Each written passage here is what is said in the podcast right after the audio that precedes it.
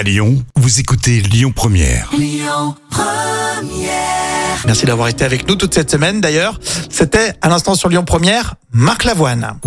Ah, on va parler euh, d'un accident de poubelle. C'est- dans l'histoire folle racontée par Jem euh, comme tous les jours. Et oui, c'est les pompiers de Perpignan qui ont été appelés pour une intervention. Alors au téléphone, on signale un homme coincé dans une poubelle de la ville et plus précisément euh, dans les bornes de, de déchets. Ah oui, c'est les bennes qui sont enterrées, c'est voilà, ça? qui sont enterrés. Alors imaginez la position de cet homme, si ça a été confirmé par les pompiers sur place. Donc tout le haut de son corps s'est retrouvé piégé à l'intérieur de la benne, tandis que son bassin et ses jambes sortaient à l'extérieur. Et les pompiers ont dû sortir la borne. Donc il a fallu euh, découper euh, cette borne et ensuite euh, il a fallu le désincarcérer. L'intervention a duré plus d'une heure.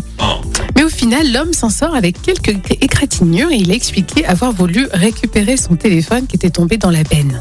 Ah, je pensais qu'il avait fait style la feria, tu vois, il était, il était un peu éméché. C'est vrai que c'est- pas un pari.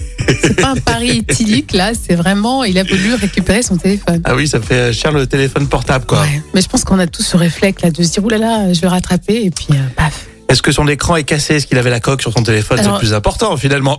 Euh, L'histoire ne dit pas s'il a réussi à choper Il son a passé téléphone. la nuit dans la poubelle, le pauvre. Allez, Céline Dion, euh, pour continuer avec euh, Parler à mon père sur Écoutez votre radio Lyon Première en direct sur l'application Lyon Première, lyonpremière.fr et bien sûr à Lyon sur 90.2 FM et en DAB+.